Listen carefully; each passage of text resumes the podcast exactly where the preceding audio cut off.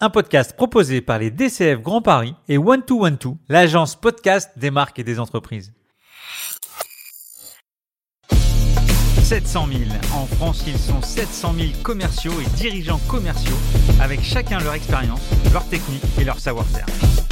700 000 professionnels qui chaque matin se réveillent avec un objectif. Le closing. Quels sont les outils à leur donner, comment les faire travailler au quotidien et surtout comment les manager Je suis Stéphane Damota, directeur commercial chez Cégide et membre actif des DCF Grand Paris. Et j'ai décidé deux fois par mois d'aller à la rencontre des meilleurs leaders commerciaux et de les passer sur le grill pour découvrir tous leurs secrets. Closing, c'est parti Il a accepté sans hésiter de se prêter à l'exercice. Il est président national de la Fédération des DCF, exécutif vice-président Sales Intelligence chez JC Deco et professeur affilié ESCP. J'ai nommé Jean Muller. Salut Jean. Bonjour Stéphane. Comment tu vas? Mais Super, c'est la rentrée, c'est formidable. Bon, j'ai ton CV sous les yeux. Bravo, quel parcours. Je vais te laisser te présenter et on va commencer par euh, ton rôle au sein de JC Deco. Alors, euh, j'ai deux missions principales chez JC Deco. La première est très opérationnelle, puisque je suis directeur général délégué en charge des activités commerciales. Donc, j'ai le plaisir d'animer euh, l'ensemble des équipes commerciales euh, locales, régionales, nationales et internationales en France. Et puis, depuis un an et demi, j'ai une seconde mission sur le périmètre de Jean-Charles Decaux, qui est co-directeur général de JC Deco, qui est de développer l'intelligence commerciale et d'animer la communauté des, directeurs commerciaux sur un certain nombre de, géographies pour euh, accélérer euh, la transformation commerciale de, euh, dans l'entreprise. Tu peux nous donner quelques chiffres sur les tailles des équipes? Alors JC Deco, c'est d'abord c'est le numéro un mondial de la communication extérieure. Euh, on est aujourd'hui présent dans 80 pays avec euh, un peu plus de 10 000 collaborateurs et les équipes commerciales, c'est euh, près de 25 de, de, de, nos effectifs. en France, par exemple, on a quasiment 300 commerciaux entre nos équipes locales, régionales, nationales et internationales. Des commerciaux terrain, des commerciaux sédentaires également? Oui, alors les commerciaux euh, locaux ont tous un secteur géographique, donc ils sont par définition euh, mobiles. Euh, nos commerciaux nationaux s'appuient sur des experts, hein, mais sont tous des commerciaux terrain, c'est-à-dire qui voient des clients, qui rencontrent des clients. Quelle est la proposition de valeur de JC Deco? La proposition de valeur de JC Deco, c'est un modèle extrêmement vertueux, puisqu'il s'agit de fournir des biens et des services aux citoyens via notamment les collectivités locales et sachant que ces biens et ces services sont financés par la publicité. L'exemple, c'est l'abribus publicitaire. C'est une invention de notre fondateur, euh, Jean-Claude Decaux, qui euh, a, créé, a modélisé, a industrialisé euh, des abribus, donc qui permettent aux citoyens d'attendre le bus protégé. Donc c'est un investissement qui est à notre charge, des OPEX qui sont à notre charge, et le tout étant financé de manière extrêmement vertueuse, puisque il n'y a pas de coût pour la collectivité locale, donc il n'y a pas de coût en imposition pour euh, les citoyens, puisque euh, l'ensemble de, ces charges est financé par euh, la publicité. Et c'est le rôle des équipes commerciales de JC Deco en France et partout dans le monde, eh bien, c'est de trouver des financements auprès du marché publicitaire pour justement permettre le développement de ces mobiliers urbains et de ces nouveaux services urbains. Donc là, c'est le métier historique. Quel a été l'impact du digital dans, dans la proposition de valeur de JC Deco? Alors d'abord, ce qu'on peut dire, c'est que euh, nos ressources publicitaires, euh, tu l'as compris, sont issues donc euh, bah, du marché publicitaire, donc des annonceurs, des entreprises qui, communiquent. Et notre marché, il a été profondément bouleversé par l'émergence des plateformes numériques, puisque aujourd'hui, plus de 50% des dépenses publicitaires mondiales, et c'est également le cas en France, sont des dépenses online, c'est-à-dire dépenses, des dépenses publicitaires qui passent par la technologie Internet. Et les acteurs qui captent la majeure partie, la très grande partie euh, de ces euh, dépenses publicitaires euh, online, eh bien, ce sont les GAFA, et pour pas les nommer, Google, Facebook et, dorénavant Amazon. Donc ça, ça a été une transformation profonde. Et puis, bah, finalement, la communication extérieure, alors certains disent l'affichage, c'est le, média le plus ancien. Lui, il, connaît aussi une numérisation, puisque une partie de nos actifs publicitaires eh bien, se transforme. Et nous avons donc aujourd'hui, euh, plutôt que de, soutenir des affiches papier, eh bien des écrans numériques qui sont alimentés par Internet et qui permettent de développer euh, des contenus publicitaires euh, hyper contextualisés. Donc finalement, cette transformation digitale, c'est une transformation globale du marché. Et c'est vrai que le marché publicitaire est aujourd'hui drivé par les dépenses Internet. Et puis, c'est également la capacité d'acteurs plus traditionnels, dits traditionnels, eh bien, d'opérer leur mue Internet, leur transformation digitale. Et chez nous, elle est, euh, elle est matérialisée par ce qu'on appelle le digital out of home, qui est aujourd'hui un levier de croissance extrêmement puissant. Lorsqu'on est un, GAFA et qu'on dépense autant de, de, dépenses publicitaires, comment on peut dissocier l'impact du online et l'impact du plus traditionnel euh, en termes de communication?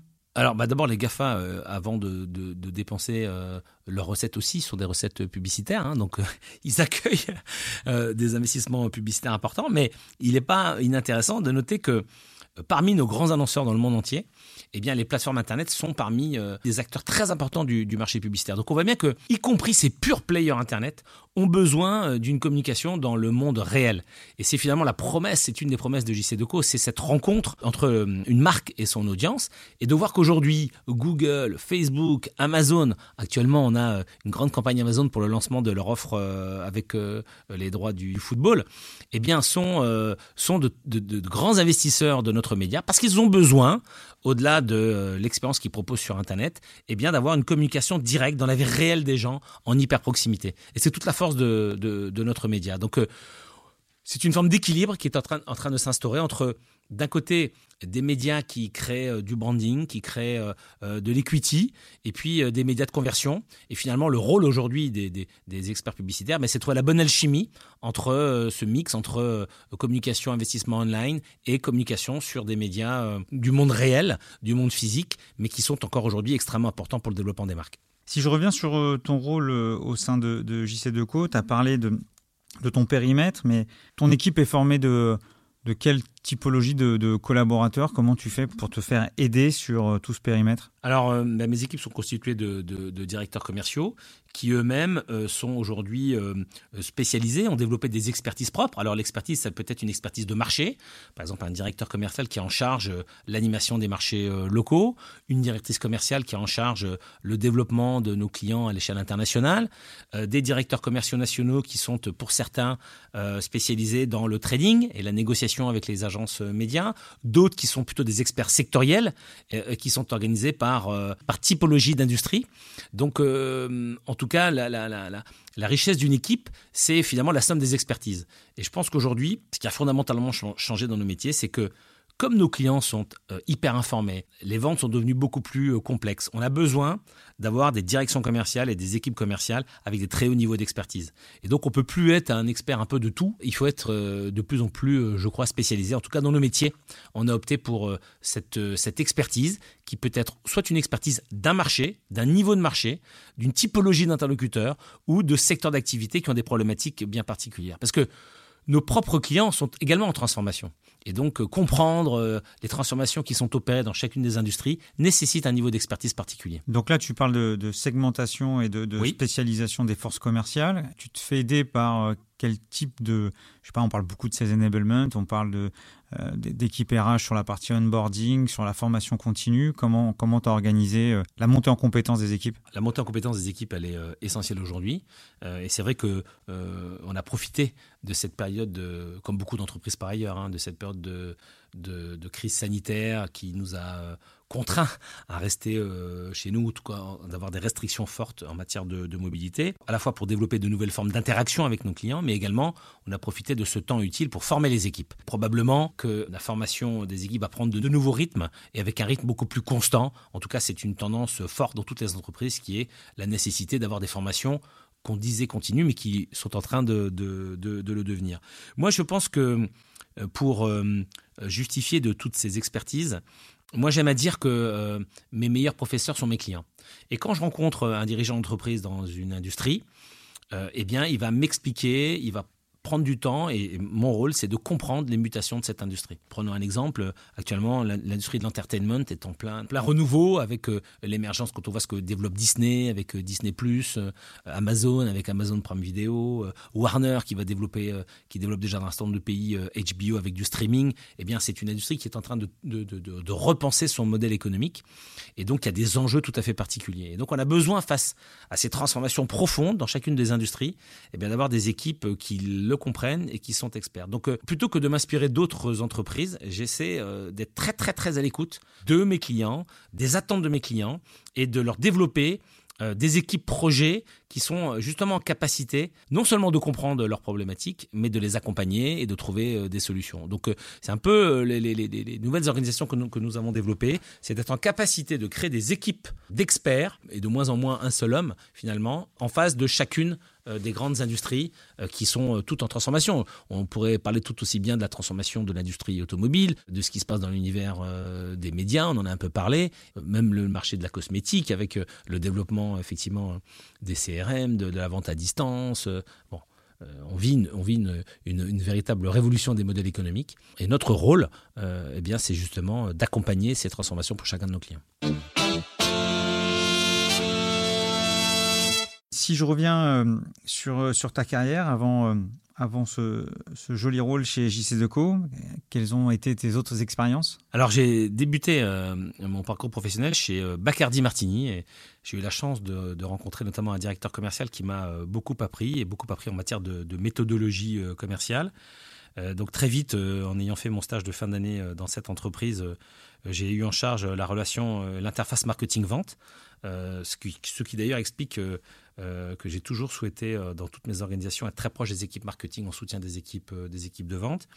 Et puis, après avoir été chef de secteur, chef des ventes, j'ai été responsable formation vente. Et puis j'ai quitté euh, euh, ce, secteur d'activité parce que j'avais une passion pour l'univers des médias et de la communication et j'ai eu l'opportunité d'intégrer le groupe Énergie. J'ai passé 11 ans dans le groupe Énergie, d'abord comme directeur régional de publicité, puis directeur des activités locales. J'ai eu l'opportunité de, prendre la, présidence des régies publicitaires euh, nationales et locales.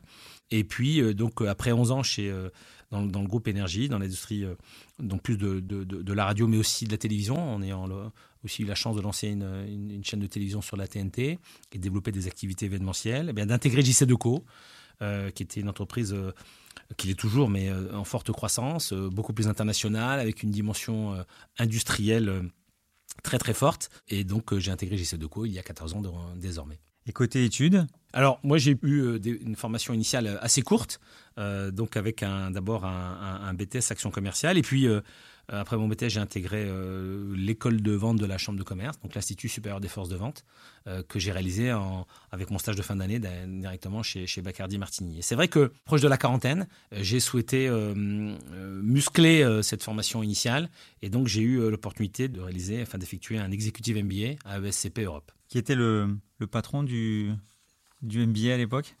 Alors le patron du MBA, euh, je ne sais plus qui était le patron, mais en tout cas, cette expérience m'a permis de, rencontrer Franck Bournois, qui est toujours le, directeur général de SCP. Et, Franck a été euh, très à l'écoute de mes, de, mes remarques, puisque j'ai fait un constat, c'est que euh, finalement, quand on suit un, un, MBA, ce sont des programmes qui sont validés, qui sont les quasi, enfin en tout cas avec des, des, formations qui sont les mêmes, euh, quelles que soient les, écoles qui le produisent, que tout ça est très très, très contrôlé, de voir qu'on développait son expertise en matière de finance, en matière de corporate stratégie, en matière euh, de management, euh, de marketing, mais que finalement la place de la fonction commerciale était assez réduite.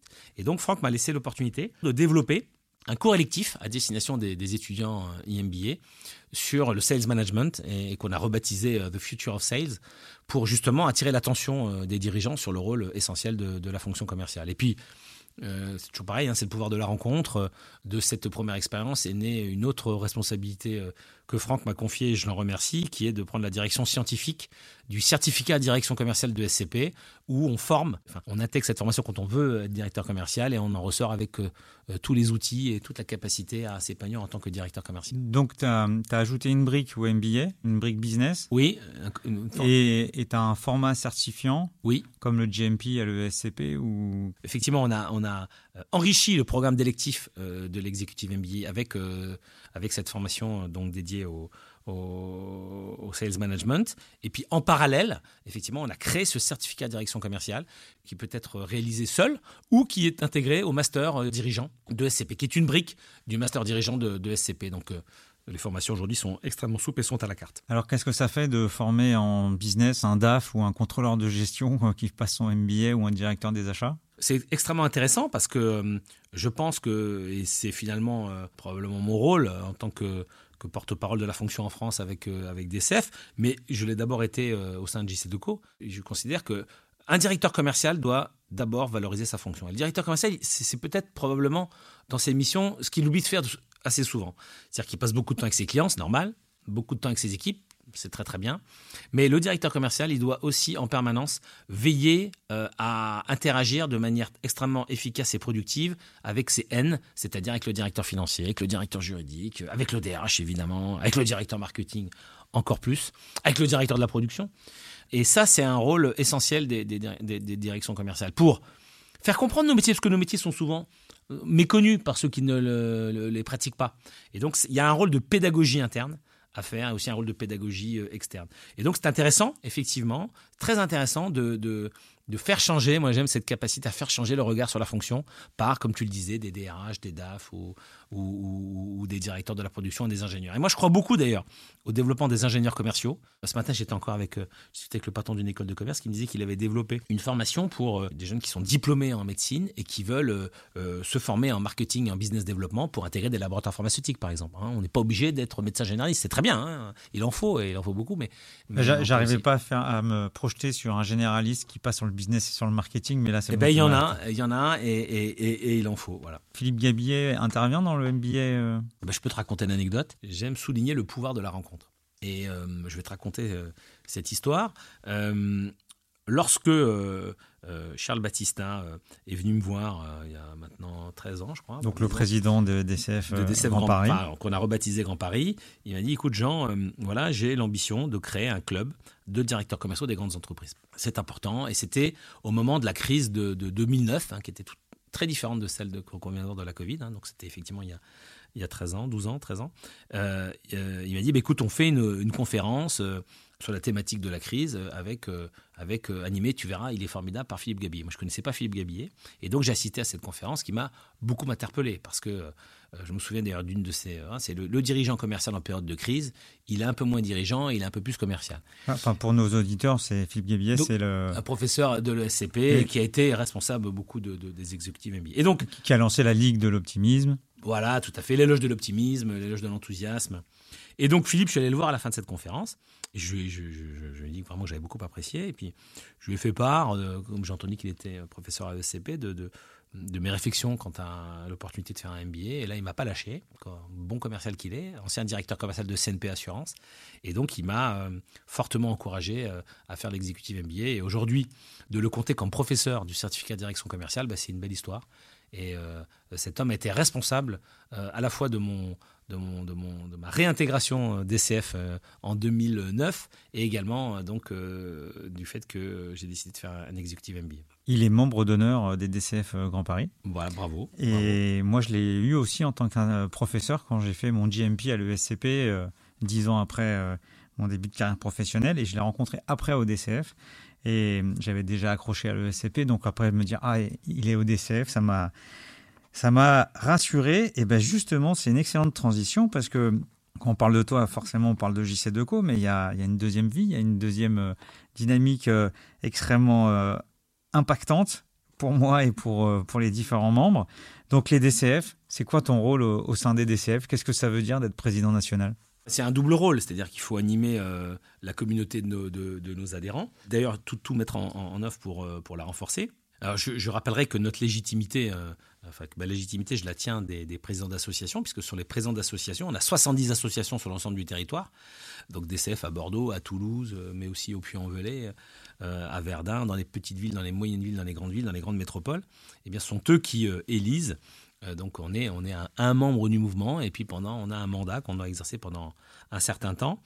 Et euh, donc euh, j'ai effectivement la charge bah, d'animer euh, cette communauté parce que c'est un engagement d'intégrer le mouvement. Bon, on paye, hein, donc, et donc on attend forcément eh bien, un retour, hein, donc le renforcement de son expertise, la capacité à anticiper les mutations. Donc on a une responsabilité vis-à-vis de, j'ai une responsabilité vis-à-vis de nos adhérents.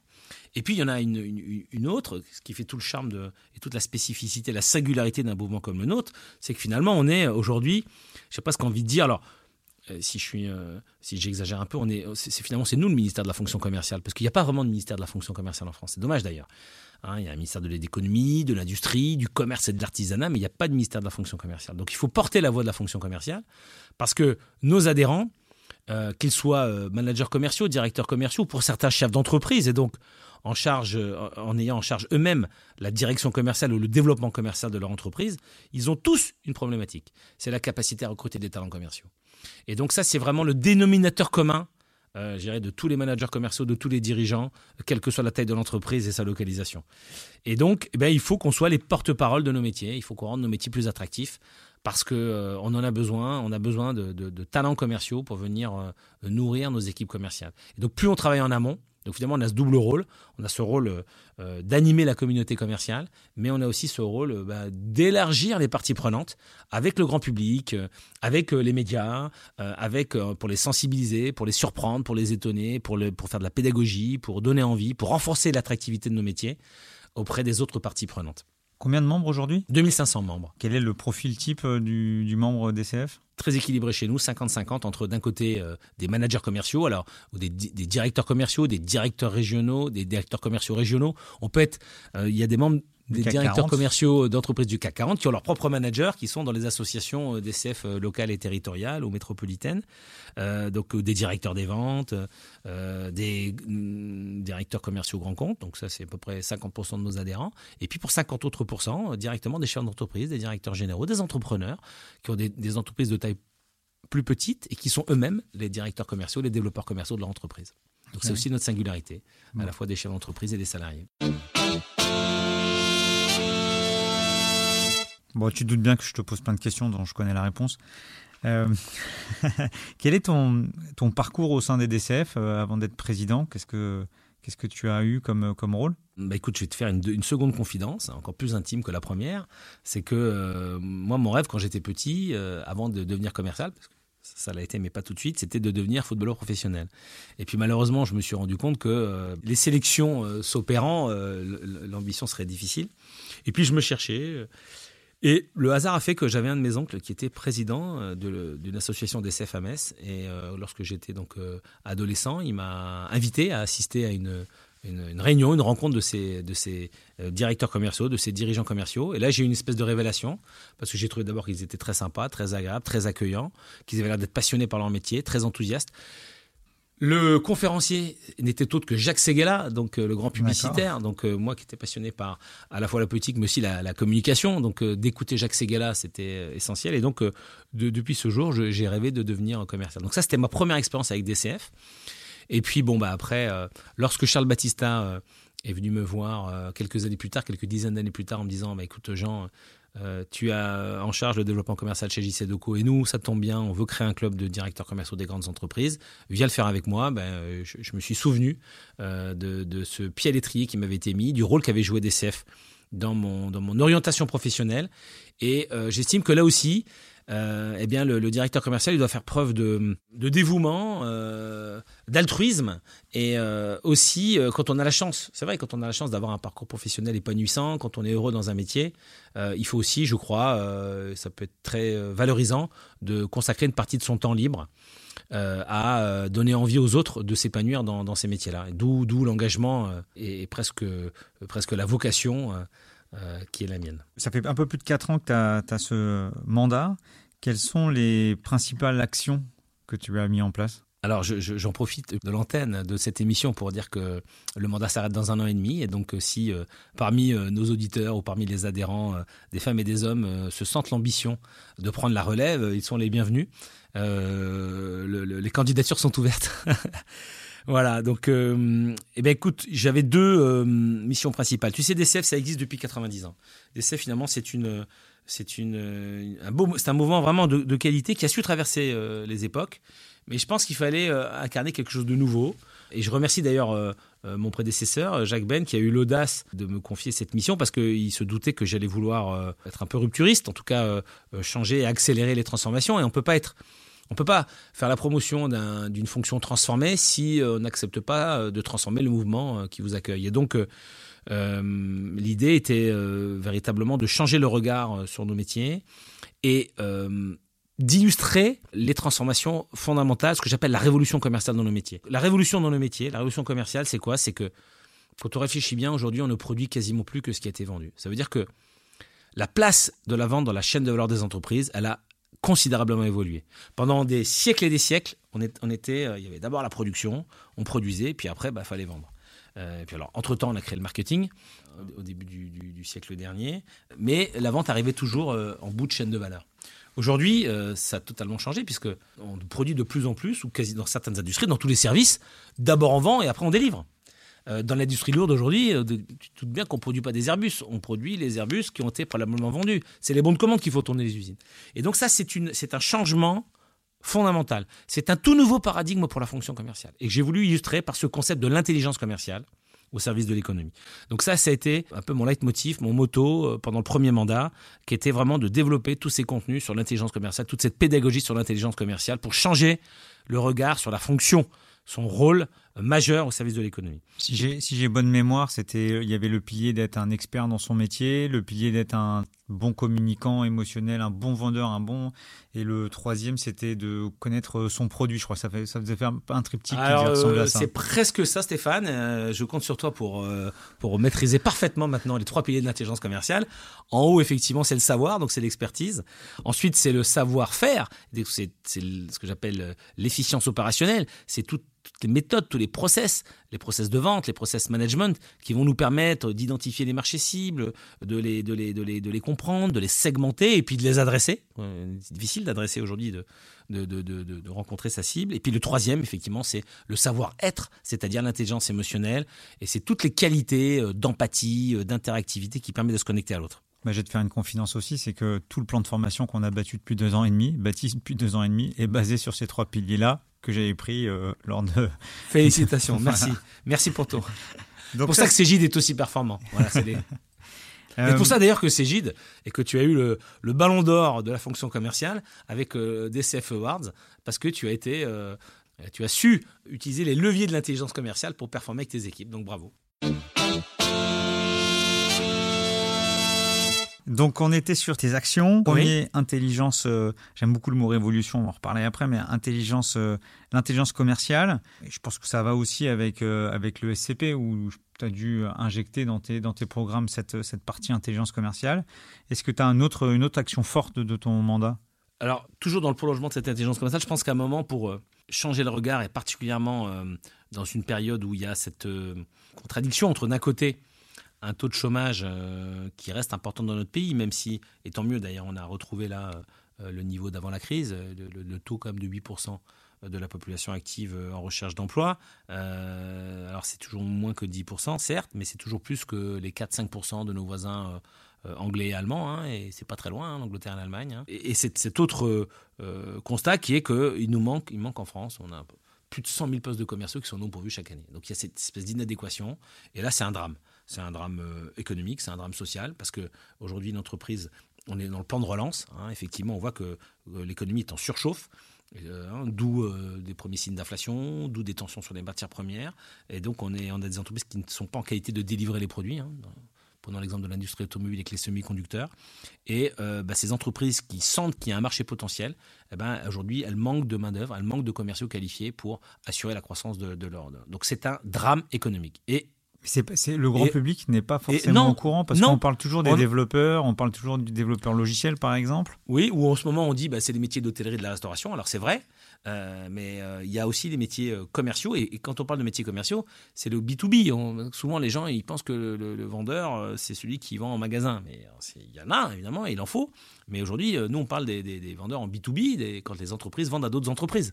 Et les bons de commande ils tombent pas du ciel parce qu'il y a une hyper euh, concurrence, on est dans un monde global avec des marchés saturés et donc il faut être très performant commercialement. Et donc pour essayer particulièrement cette période-là qui, va nous amener vers finalement le, euh, comme maintenant l'élection présidentielle c'est tous les cinq ans, donc on va avoir dix mois là qui vont être mois de, de débats que j'espère riches et intéressants, et notamment des débats économiques sur euh, cette ère post-crise de la Covid-19. Et je pense qu'il est vraiment grand temps de comprendre qu'en France, on a besoin de 100 000 commerciaux d'élite. Et donc pour changer et répondre à ta question, je m'en suis un peu éloigné, je m'en excuse, pour changer le regard sur nos métiers, on avait besoin d'une campagne coup de poing et donc, euh, je remercie euh, JC Deco de nous avoir euh, permis de soutenir de manière extrêmement puissante cette campagne. Quand je serai grand, je serai commercial. Les fonctions commerciales ont de l'avenir, avec une première campagne très puissante au mois d'avril, une deuxième vague qui vient de se terminer là. quelle belle campagne. Vraiment merci et bravo. Bah écoute, merci. En tout cas, euh, euh, au vu des réactions, euh, cette campagne, a surpris, elle a étonné, elle a, beaucoup engagé d'un point de vue conversationnel sur les réseaux sociaux. C'est là que tu vois, tout à l'heure, on, parlait finalement du mix entre les médias digitaux et, les médias plus du, monde réel. Eh bien, on voit qu'il y a une symbiose parfaite parce que quand on est touché par cette campagne, ben, on s'exprime et, et, donc on, est, rentre en conversation sur les réseaux sociaux, sur Twitter, sur LinkedIn, sur Facebook. Et il y a eu des millions de posts à la fois de, commerciaux qui se sont sentis très fiers, d'étudiants qui ont dit ben moi, oui, ça y est, je veux devenir commercial, comment je fais? Euh, Et j'espère de professeurs, de parents, de journalistes euh, qui euh, vont peut-être porter un nouveau regard sur nos métiers, on le souhaite en tout cas. J'ai eu beaucoup de félicitations de mon entourage pour qui euh, DCF, euh, c'était moi euh, et, mon association professionnelle. Et là, ça a vraiment matérialisé la dynamique, le fait d'avoir mixé l'image avec la jeunesse, les enfants, les métiers, avec des choix bien, bien précis. Vraiment, vraiment top. Et de montrer que, que nos métiers recrutent dans tous les secteurs de pointe. L'agroécologie, l'environnement, les nouvelles technologies, les biotech, les éco-énergies. Si on veut justement développer toutes ces industries, des industries et, et, construire finalement une économie plus responsable, plus durable, on aura besoin de commerciaux parce que ça ne se fera pas tout seul. C'est là où tu disais qu'il fallait le double bagage euh, à la fois technique et à la fois commercial parce que sur des métiers aussi euh, pointus, je pense que c'est nécessaire. Absolument. Je pense que pendant longtemps, pour être commercial, euh, la voie royale, c'était les, écoles de commerce ou, les business schools. Je pense qu'en parallèle, et d'ailleurs on voit hein, qu'aujourd'hui se développent les doubles formations. Donc on peut avoir fait euh, diplômé de centrale et faire le SCP derrière. On peut euh, avoir un, être docteur en médecine et puis souhaiter euh, se former au métier du, du, marketing et du business développement. Et je pense qu'effectivement, demain et très vite, on aura ces deux voies royales qui sont d'un côté où on se forme effectivement à nos métiers, et puis après on va apprendre, on va se spécialiser, ou alors on est spécialisé dans un domaine et on va euh, étendre ses compétences, notamment ses compétences relationnelles, euh, on, va, on va développer l'intelligence. L'intelligence commerciale, il faut non seulement la développer dans les business schools, mais il faudra être capable demain de la développer aussi dans les écoles d'ingénieurs. Comment tu gères ce, double rôle entre euh, JC Deco et les DCF Pour répondre tout à fait sincèrement à ta question, c'est bah, du temps pris sur mon, sur mon temps personnel. Donc euh, c'est euh, la nuit, euh, les week-ends.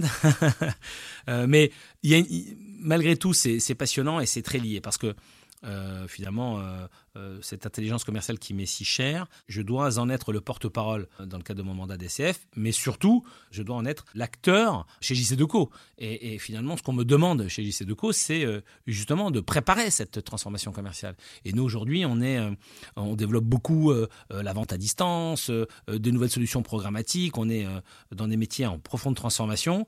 Et, une de mes missions, et d'ailleurs qu'il l'est encore, c'est de changer le regard sur la fonction commerciale, y compris en interne, et de faire en sorte que l'entreprise soit client-centric et que finalement, euh, eh bien, mes collègues des autres départements euh, soient totalement, ils le sont d'ailleurs, hein, et je les en remercie, soient totalement investis à nos côtés pour euh, être performants. Et, et finalement, euh, en amont de nos activités, il y a la capacité à gagner euh, les marchés, euh, et, ce qui est très très important. Mais de plus en plus, on travaille en totale symbiose parce que avant de gagner un marché, il faut être capable d'évaluer la, potentialité de ce marché, de, de, développer un business plan qui est le plus responsable et le plus précis possible. Et donc, et donc finalement, l'intelligence commerciale, c'est ça. C'est donc d'un côté en être le porte-parole. Euh, au-delà d'en être le porte-parole, c'est euh, de travailler sur euh, toutes les nouvelles techniques, les nouvelles tendances qui vont venir enrichir et accélérer la transformation, et de le mettre en pratique chez JC Deco, voire de l'enseigner à l'ESCP. Donc finalement, c'est le fil conducteur de mon activité professionnelle, associative et extra-professionnelle. Quel est ton, ton regard sur les grands changements depuis 5 ans dans le métier de la vente? Pour moi, la révolution commerciale dont on parlait, c'est euh, le fait que euh, nos métiers passent de réaliser des transactions à co-construire des solutions à forte valeur ajoutée. C'est plus du tout les mêmes métiers. Tout à l'heure, tu me demandais euh, mon parcours professionnel. Euh, quand je vois le travail que je réalisais lorsque j'ai intégré Bacardi Martin dans les années 90, et si je retournais voir mes collègues, certains sont toujours en activité, ben, leur métier, il a considérablement évolué. Alors, on a gardé, attention, on a gardé la méthode, et les méthodes sont, les basiques euh, sont là, mais la mission s'est considérablement euh, enrichie. Et donc pour moi, c'est le changement le plus fondamental. C'est, vraiment la place de la vente dans la chaîne de valeur des entreprises. C'est considérer qu'aujourd'hui, on ne vend déjà quasiment plus que ce qui était produit. Et partout, on devrait être en capacité de vendre ce qui était produit. Deux industries qui doivent réaliser cette mutation, pour illustrer le propos. L'industrie textile. Le drame du textile, euh, c'est que on produit, on surproduit. Il y a des stocks énormes. Et aujourd'hui, les ressources on prend enfin conscience qu'elles sont limitées. Et donc, c'est non seulement un drame écologique, mais un drame euh, économique, parce qu'aujourd'hui, on ne sait pas quoi faire de ces stocks. Et évidemment, ça, ça vient altérer euh, la, performance économique de, cette industrie. Et puis, une autre industrie, c'est l'agriculture, parce que euh, les agriculteurs ne peuvent plus se contenter d'être que des producteurs, ils doivent aussi être des vendeurs. Et comprendre qu'il faut qu'ils produisent ce qu'attendent d'eux leurs clients et ce qu'attendent d'eux le marché. Et peut-être avec moins d'intensité, moins de volume, mais plus de valeur. Et donc ça, c'est fondamental. Et ça, ce sont des changements naissants, mais qui vont irriguer, je pense, l'ensemble des secteurs d'activité. Transaction euh, qui passe en, co-construction, c'est un premier changement. Est-ce que tu vois un deuxième changement, euh, notamment après la crise sanitaire qu'on a connue? Enfin, la crise, elle va accélérer un certain nombre de transformations. Euh, on a parlé tout à l'heure de la vente à distance, du remote selling, euh, du social selling, de, tous ces moyens d'interaction modernes, le développement de la data qui nous permet en amont de mieux cibler nos clients, cette intelligence artificielle au service de l'intelligence commerciale pour euh, être en capacité d'adresser le bon client avec le bon message au bon moment, cette hyper-contextualisation. Donc euh, on voit bien que les technologies irriguent aujourd'hui nos processus de vente et, les enrichissent considérablement. Donc il y a une sophistication incroyable, il y a une complexité nouvelle. C'est pour ça qu'on a vraiment besoin d'avoir des talents et des têtes extrêmement bien faites. Et puis, il y a pour moi aussi un troisième changement, c'est que euh, pendant longtemps le commercial était un homme ou une femme seul, euh, et qu'aujourd'hui on travaille en équipe. Et euh, je pense que tout ça doit aussi nous amener à une révolution managériale. Finalement, on a encore un autre paradoxe. C'est que quand on étudie les besoins, quand on est un étudiant, c'est quoi ton, ton, objectif Il dit, bah, ou c'est de créer ma boîte, bien super, ou c'est c'est d'être un entrepreneur, ou c'est d'être un intrapreneur. Mais en toute tête cause, il dit, moi ce que je veux, c'est donner du sens à ce que je fais. Je veux comprendre ce que je fais, je veux comprendre l'ambition et je veux me sentir utile. Et quand on regarde l'évolution dans nos métiers, mais on a envie de leur dire, mais euh, hey guys, venez, parce que nous, c'est exactement ça. Parce que euh, aujourd'hui, nous, c'est ça, ça qu'on recherche. Et ça veut dire qu'il faut qu'on fasse évoluer notre management. notre management, il n'a pas assez évolué. Et moi, j'ai pris conscience, notamment euh, depuis mon exécutif MBA, que finalement, les motivations intrinsèques sont toujours supérieures aux motivations extrinsèques, et y compris pour les commerciaux et que euh, pour attirer des commerciaux, il faut arrêter de dire bah, on a des métiers où on gagne bien sa vie. Euh, bon, c'est l'image du trader fou. Euh, il y en a encore, peut-être, de moins en moins j'espère, enfin j'en sais rien d'ailleurs, mais c'est loin d'être ça aujourd'hui l'image du commercial. Le commercial, c'est le ou la commerciale, c'est quelqu'un qui est bien dans sa tête, qui est épanoui, qui donne du sens à ce qu'il fait, qui a le sentiment d'être utile, qui est perçu comme quelqu'un qui participe à la raison d'être collective de l'entreprise. C'est intéressant que tu bascules, euh, parce que quand je te demandais les changements de métier de la vente, euh, on part souvent euh, bien en tête sur les méthodes de vente du, commercial et on oublie un peu le management commercial et les changements. Bon, tu m'as ravi avec le mot sens, parce que je pense que c'est celui qui, qui, a le plus de sens avec moi, mais aujourd'hui je trouve qu'on cherche encore et c'est moins structuré même qu'on voit dans les catalogues de formation continue. Euh, pour toi, est-ce qu'il y a un chantier au niveau des DCF euh, pour aussi accompagner les managers euh Moi, je, souhaite que, en tout cas, que, DCF soit exprime la vision d'une fonction réinventée, d'une fonction transformée et d'un management commercial très avant-gardiste. D'ailleurs, on est des visionnaires parce que l'un de nos avant-derniers congrès, le thème c'était la métamorphose du management. Donc on commençait à parler d'ailleurs du développement du télétravail, etc. Bon là aujourd'hui c'est devenu une réalité. Mais euh, je pense qu'effectivement il faut qu'on soit à la pointe, nous, de cette métamorphose du management. Il faut vraiment qu'on soit à la pointe. Et, en tout cas c'est le message et l'encouragement auprès de mes pairs, euh, c'est vraiment que euh, exprime. De toute façon, si on n'est pas en capacité de démontrer au talent que notre management s'est métamorphosé, on ne recrutera pas. On, persistera dans nos difficultés de recrutement. Parce que bah, les talents préféreront d'autres métiers ou d'autres fonctions plus valorisantes, plus épanouissantes. J'ai une expérience euh, assez forte sur le fait que même des managers qui ont passé 45, 47 ans, qui ont été éduqués dans cette, avec les bonnes méthodes de vente, mais aussi avec euh, des types de management commerciaux assez, euh, assez classiques, moins dans l'échange, moins dans la transparence, plus dans les chiffres, moins dans le, dans le comment, pourquoi. Euh, bah, c'est pas parce qu'on a 45 ou 50 ans qu'on n'est pas capable de, de, changer. Et j'ai vu de mes, mes, yeux des managers de, avec 10-15 ans d'expérience se transformer quasi en, en manager euh, libéré et réussir à capter, garder les bonnes recettes en termes de méthodo, de vélocité, mais aussi d'embarquer les gens. Et je pense que c'est important parce qu'il n'y a pas que dans les startups qu'il y a du sens, il y a aussi euh, dans des belles entreprises euh, avec, avec quelques rides où on retrouve des managers qui ont cette capacité d'embarquer les plus jeunes voilà, c'était ma petite ma petite parenthèse. Ouais, je partage je partage ton analyse. Côté recrutement, tu en as beaucoup parlé. C'est vrai que c'est quelque chose qui est assez impactant. Euh, côté JC Deco, vous sortez du cadre comment pour essayer de trouver vos camarades? Je pense qu'on continue à, travailler notre, notre marque employeur. Hein. C'est extrêmement important aujourd'hui pour être en capacité d'attirer euh, les talents. Donc, euh, il y a de très gros efforts qui ont été réalisés par notre direction des ressources humaines pour être en grande proximité avec euh, les grandes écoles, en développant beaucoup euh, les solutions en matière euh, d'apprentissage et contrats de qualification que l'on développe, ça c'est très important, en étant nommé d'ailleurs Happy Trainee, donc avec des politiques de stage de jeunes diplômés qui permettent de venir découvrir, parce qu'on ne soupçonne pas de la richesse des métiers chez JC Deco, et donc quand on fait son stage, souvent c'est un bon moyen de vouloir intégrer l'entreprise derrière.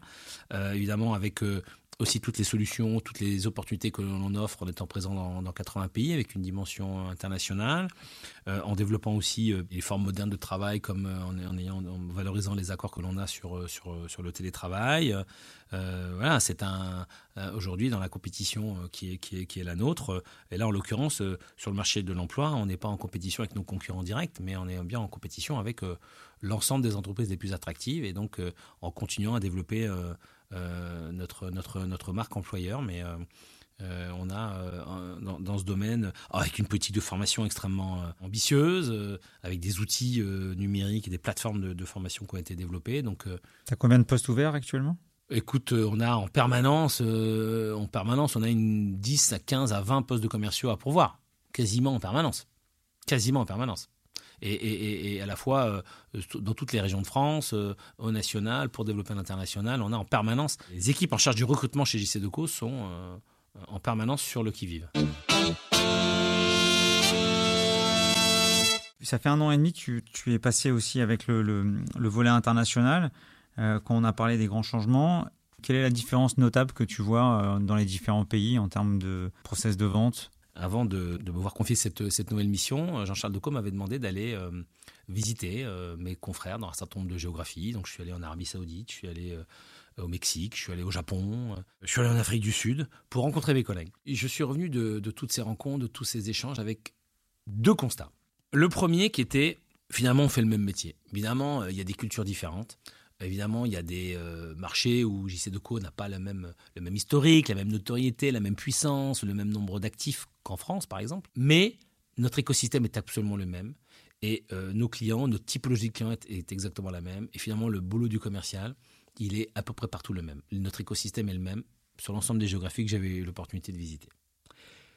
Ça, c'est un premier constat. Le second, c'est que finalement, alors, nous, chez JC Deco, on a ce, il y a une culture d'entreprise très très forte que j'ai retrouvée. C'était pour moi formidable de pouvoir euh, retrouver cette culture d'entreprise sur l'ensemble des géographies.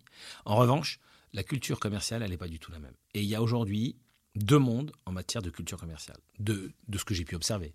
Il y a la culture anglo-saxonne et la culture latine.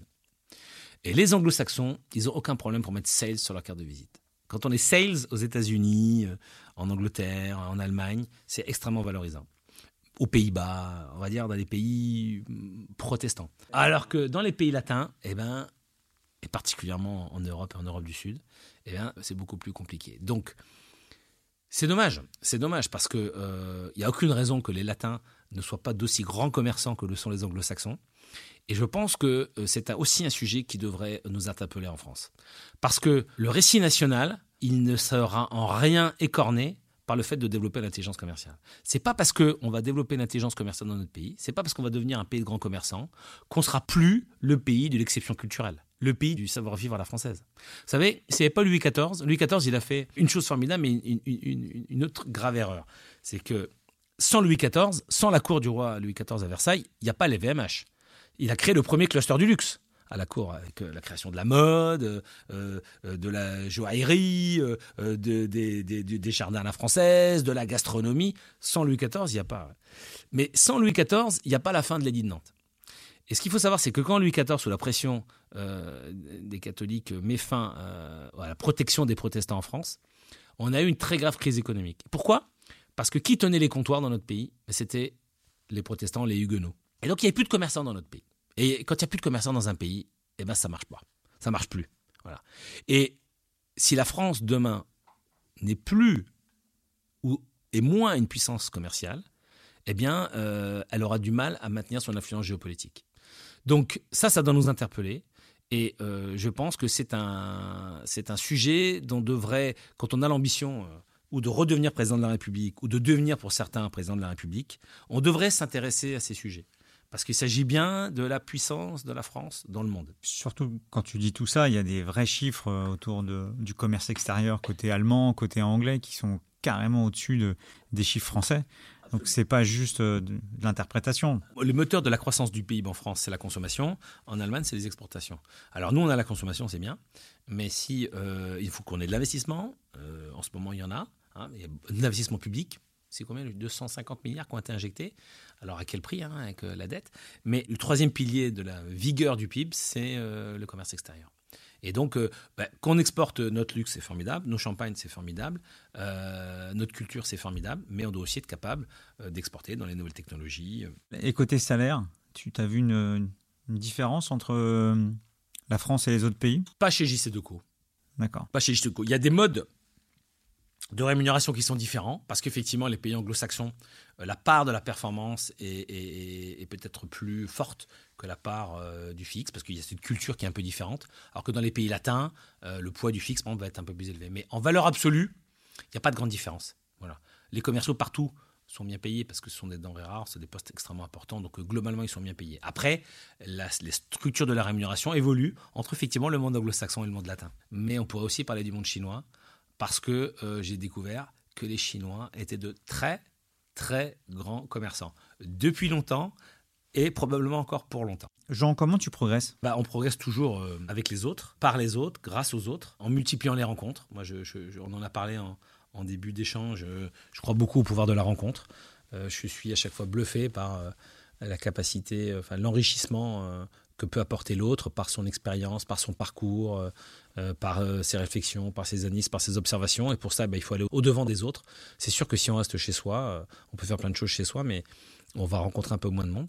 Et puis, donc ça, c'est une grande source effectivement d'inspiration et, et, de, progrès. Et hum, ça peut être valable par un artisan, euh, euh, par une toute petite entreprise, par un entrepreneur, euh, par un jeune start-upper ou par le dirigeant d'une très grande entreprise.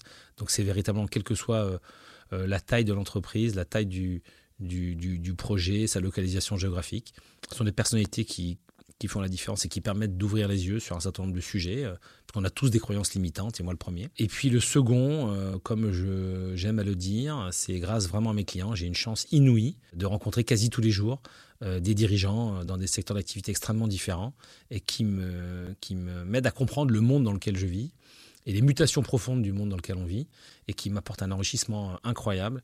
Et je crois que c'est bien de s'inspirer de ses clients. Voilà. C'est une des valeurs de, de Cégide. Ça me fait penser tout de suite à ça. Et, ça me fait penser à un autre point aussi, c'est que pour rentrer dans ce genre de conversation stratégique euh, avec des clients, c'est que on parle forcément d'autre chose que de nos produits, de nos services. Absolument. Et on revient dans les trois piliers de l'intelligence euh, commerciale. Voilà, j'essaie d'être un bon élève. Bravo, bravo. je suis fier de toi, Stéphane. Côté livre ou autre support, euh, qu'est-ce que tu pourrais conseiller à nos auditeurs? Alors oui, bah d'abord c'est toujours euh, du temps utile aussi de lire. Alors on va me dire, faut rencontrer les gens, mais il faut lire aussi. C'est les deux. D'ailleurs, un livre c'est une rencontre. C'est aussi une rencontre avec un auteur, c'est une rencontre avec une expérience, avec une histoire. Alors en l'occurrence, on a une une production éditoriale qui est très dense. Et pour arriver à faire le tri, ben, là aussi, c'est un atout de DCF puisqu'on a le prix DCF du livre. Et chaque année, donc on est en relation avec les éditeurs, on fait une présélection des meilleurs ouvrages euh, pour renforcer notre expertise. Et puis, euh, quand on regarde la sélection du prix du livre, enfin le palmarès du prix du livre ces, ces dix dernières années, on a euh, une bonne bibliothèque de livres à lire, tant en termes de management, de techniques de vente, de rupture et d'innovation pour s'inspirer et pour progresser. Je fais partie des, des, jurys et je suis tombé quelques années sur vraiment des très très très belles pépites, qui m'ont marqué. Euh, je ne vais pas les citer maintenant, mais euh, c'est vraiment un, beau, euh, un bel événement. Et si tu avais envie de citer un livre, puisque tu as un livre qui devient... S'il était dans la sélection d'SF, c'était il y a des centaines d'années, puisque le livre qui, particulièrement en ce moment, m'inspire beaucoup, c'est L'art de la guerre de Sun Tzu, parce que dans le monde complexe qui est le nôtre aujourd'hui, alors on a l'habitude de qualifier de, de VUCA, de volatile, d'incertain, de complexe et, d'ambigu, on voit à quel point euh, l'agilité est important, la capacité à se déplacer, à se mouvoir. Et c'est vrai que j'en parle beaucoup avec mes équipes et je leur dis, euh, ne figeons plus nos organisations. Il faut que nos organisations, elles soient euh, en capacité, tous les six mois, en fonction des tendances, ben, de, de, mouvoir sans heurts. Parce que quand on prend une direction différente, on commence par perdre de la vitesse. Donc on, va, on perd moins de vitesse quand on, évolue à petits pas de manière souple et agile euh, que quand on prend des grands coups de barrière et bam, un coup on balance à gauche, puis ah, bam, on balance à... Et pendant tout ce temps-là, bah, les concurrents ils vont plus vite et ils vous dépassent.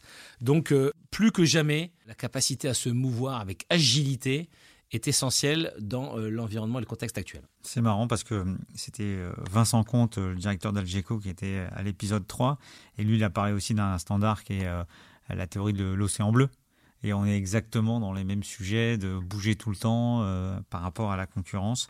Et voilà. Et le bouquin qui m'est revenu, c'est euh, euh, les collaborateurs d'abord, les clients après, qui est un peu challenging comme titre, alors que J'adore. Le, client est oui d'une SS2I indienne. J'ai jamais le, le nom. J'adore la symétrie des attentions parce que ça aussi, ça doit, c'est une réflexion pour les directeurs commerciaux. C'est si tu veux obtenir la satisfaction de tes clients, commence par obtenir la satisfaction de tes propres commerciaux. Comment veux-tu que tes clients soient heureux et soient bien servis si euh, tes commerciaux sont malheureux?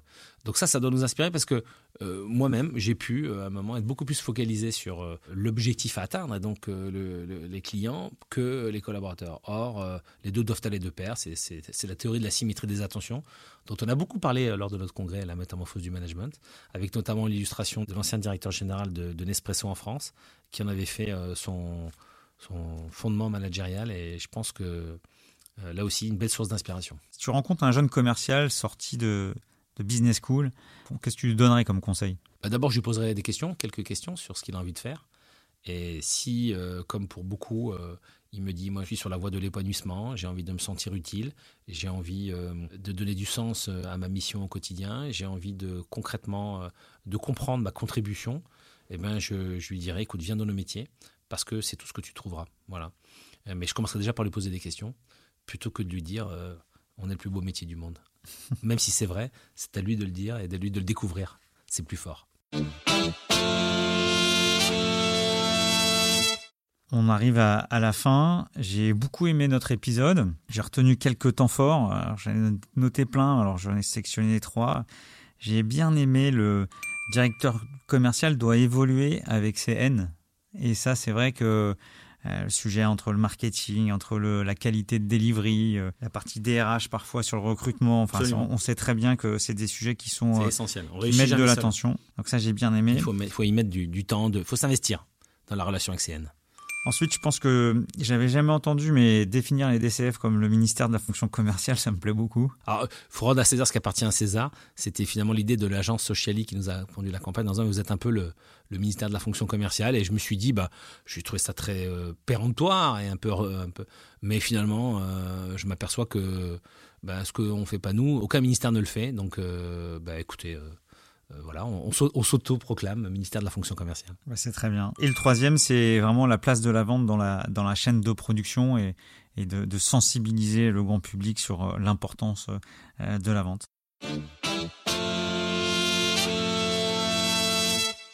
Merci à, Jean de t'être prêté euh, au jeu. À vous qui nous écoutez, comment vous l'avez trouvé? Venez en parler, réagir sur nos réseaux sociaux ou nous proposer quelqu'un avec un parcours, un profil à qui vous aimeriez faire passer euh, nos entretiens. Merci à tous euh, pour votre écoute. Alors Jean, tu en as pensé quoi? Bah Merci beaucoup Stéphane, parce que euh, lorsque tu m'as sollicité spontanément, on se dit ça va être du temps et puis peut-être un peu de transpiration. Et finalement, j'ai pas vu le temps passer. Et donc je te remercie parce que tu m'as même aidé à réfléchir. Parce que finalement, mieux qu'une affirmation, c'est une question. Et une question, ça aide toujours à réfléchir. Et j'avais une cliente qui disait euh, il faut questionner les questions. Et donc c'est ce que tu m'as, c'est l'opportunité que tu m'as offerte pendant euh, le temps qu'on a passé ensemble. Je ne sais pas combien de temps il a duré, mais en tout cas je l'ai pas vu passer. Donc je voulais te remercier pour euh, la qualité de tes questions, ton accueil, ta bienveillance et ton initiative. Et je te souhaite beaucoup de, de, succès dans ces, dans ces podcasts et je te remercie de nous les mettre à disposition. Merci. Quant à nous, on se retrouve très bientôt avec un autre candidat sur le grill. Merci d'avoir écouté ce nouvel épisode Closing. Une mention spéciale à One 2 One l'agence podcast qui réalise Closing.